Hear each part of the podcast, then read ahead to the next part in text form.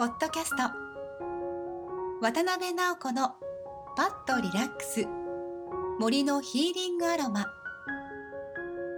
都市の中に自然の癒しを。薬剤師として10万人以上の相談に乗ってきた経験から癒されるコツとノウハウをお伝えします。あなたの日々のお供にどうぞ。ナビゲーターは渡辺直子です。それでは本日の番組をお楽しみください。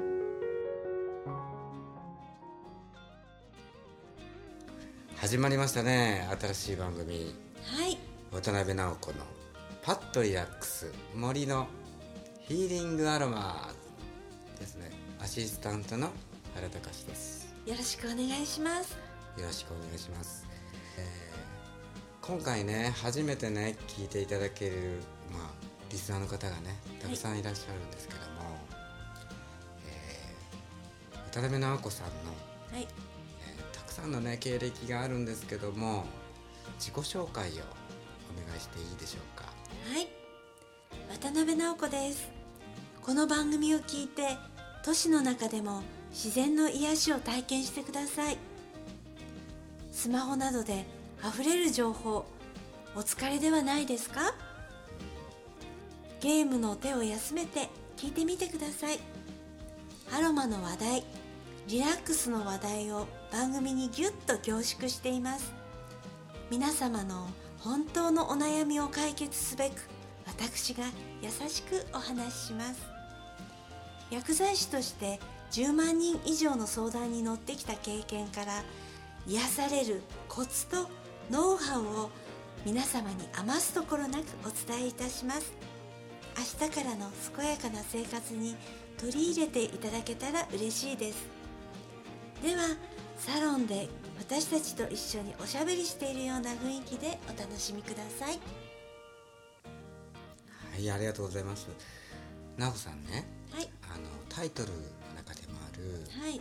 2つのねードありますよね、はい。アロマとリラックス。はい。ね。今ねあのリスナーの方にねはい。あのちょっとね知っといてもらいたいなっていうことで、はい。アロマテラピーについて今日教えてほしいんですけどよはい。ろしくお願いします。はい。ではアロマテラピーって何？ってことでアロマっていうのが方向つまり良い香りってことなんですね。はい。でテラピーっていうのは両方っていうことなんです。つまり香りを使った健康法のことなんですね。でアロマテラピーで用いる香りには不思議な植物のエネルギーが含まれてるんですよ。お花とか葉っぱとか木とかそこから抽出したエッセンシャルオイルを使う。んですね。例えばライム。今日はね夏なのでライム説明しますね。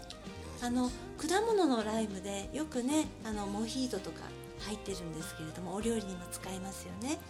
あれは果物のあの皮の部分から抽出したエッセンシャルオイルなんですけれどもあの酸っぱくってキリッとして、ね、爽やかな香りがします。ちょっとだけねお花のような甘い香りも含まれてるんですよ。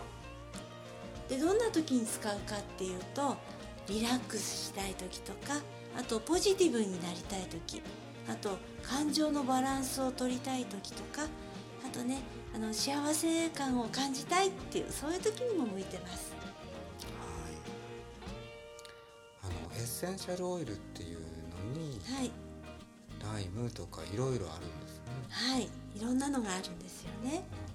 例えば使い方としてはお部屋の中にこう噴霧してディフューズしたりあるいは手に直接取ってこう香りを嗅いだり。あとはあのお水の中にちょっと垂らしてタオルでギュッと絞ってお掃除に使ってねあの爽やかな香りにねしたりとかそういうこともできます。お掃除にも使える。あいいですね。いろんな使い方ができるということですね。そうですね。すごく勉強になりました。ありがとうございました、はい、ありがとうございました。あと番組の方の問い合わせとかね、質問の方は、えー渡辺直子さんのホームページの方の問い合わせ欄からでいいんでしょうかね。はい。そうです。あのホームページミレイヤサロン見てみてくださいね。ブログも時々更新してます。お問い合わせボタンあります。はい。その詳しい、えエンディングの方にもあるので最後まで聞いていただけたらと思います。はい。本日もありがとうございました。ありがとうございました。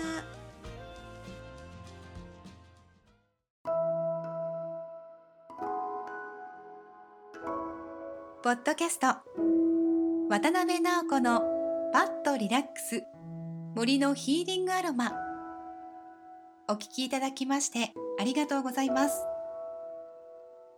ご質問はホームページのお問い合わせボタンからどうぞ詳しくはカタカナでミレイアサロンで検索してくださいナビゲーターは渡辺直子でした。次回もお楽しみに。